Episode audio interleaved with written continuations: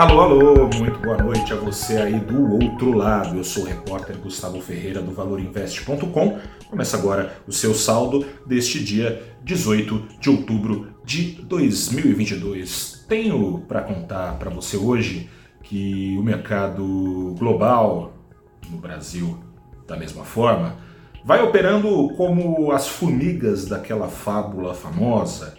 Antes de o inverno chegar, a turma vai juntando comida para se preparar para os dias difíceis, ou melhor, na falta de pioras adicionais no cenário externo, principalmente, a turma está indo atrás de empresas em tese, mas bem preparadas para enfrentar o futuro sombrio prometido para a economia mundial. A temporada de balanços em curso, temporada de balanços do terceiro trimestre, vai sendo um bom termômetro para essa escolha ser feita. E ao sabor da temporada de balanços, mais lá fora do que aqui dentro, na verdade, o Ibovespa, principal índice da Bolsa, subiu hoje pouco menos de 2% pelo segundo dia.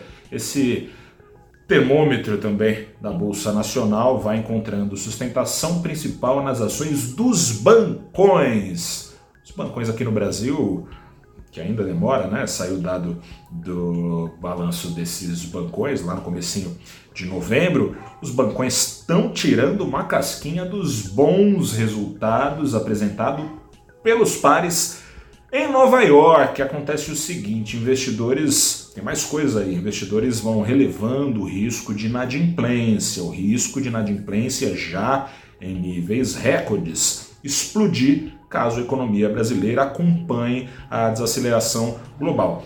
Tem sido dado maior peso pelo mercado a trajetória de juros. Quanto mais subirem os juros lá fora, mais pode demorar para a Selic, a taxa básica de juros brasileira, para a Selic aqui no Brasil a cair. Do ponto de vista dos vendedores de crédito, negociam, né? Quanto mais demorar para a Selic cair, melhor para as receitas. Nesse sentido, merece uma atenção especial a trajetória do dólar no Brasil daqui em diante. É, estamos passando nessa semana por dias de calmaria, mas essa calmaria periga ser um mero respiro em meio à tendência de alta mais prolongada. Primeiro, uma tendência sustentada por força externa, né? Conforme os juros sobem nos Estados Unidos e na Europa, o capital estrangeiro pode eventualmente ser convidado a buscar morada nos rendimentos em alta dos títulos americanos e dos títulos europeus. O incentivo é ainda maior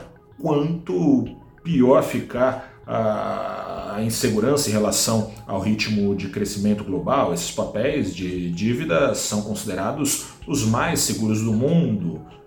Não está aqui no Brasil justamente a maior segurança possível. Lá fora está e o capital estrangeiro pode ir para fora, ajudando o dólar a ficar mais caro. Além disso, ainda que o mercado esteja um tanto quanto anestesiado em relação às eleições, daqui 15 dias será resolvido o futuro fiscal do Brasil, ou pelo menos uma perspectiva. Esse futuro fiscal ainda depende de soluções a serem encontradas para fazer caber os gastos dentro de um novo teto, ou seja lá qual for o novo acabouço que será resolvido para o Brasil, vença Lula ou vença Bolsonaro. A cena doméstica, portanto, neste comecinho de ano, pode ser a cereja de um bolo amargo e recheado de razões para o Banco Central do Brasil pensar, repensar algumas vezes antes de começar de fato a cortar os juros. Boa parte do mercado aposta que no primeiro trimestre seria possível, outra parte, pelo menos no primeiro semestre, mas há quem aposte que só lá para o final do ano será possível. Por quê? Porque Caso haja alguma precipitação, a autoridade monetária brasileira pode colocar tudo a perder, ou seja, pode é, reverter a atual convergência de fato das expectativas de inflação rumo às metas estabelecidas, rumo a um local mais civilizado. O seu bolso, aliás, agradece o meu também.